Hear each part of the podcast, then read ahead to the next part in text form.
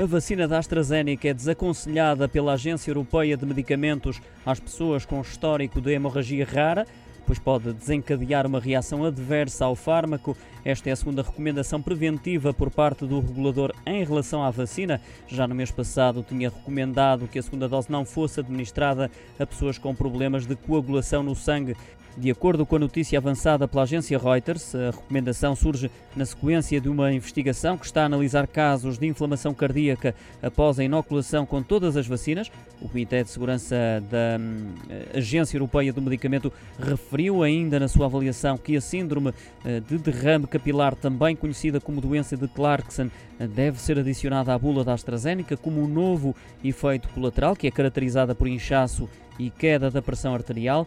Reuters informa que os casos começaram a ser analisados em abril pela Agência Europeia de Medicamentos, que também está a conduzir uma investigação para casos de miocardite e pericardite após a inoculação com as vacinas da AstraZeneca, Pfizer, Moderna e Johnson Johnson.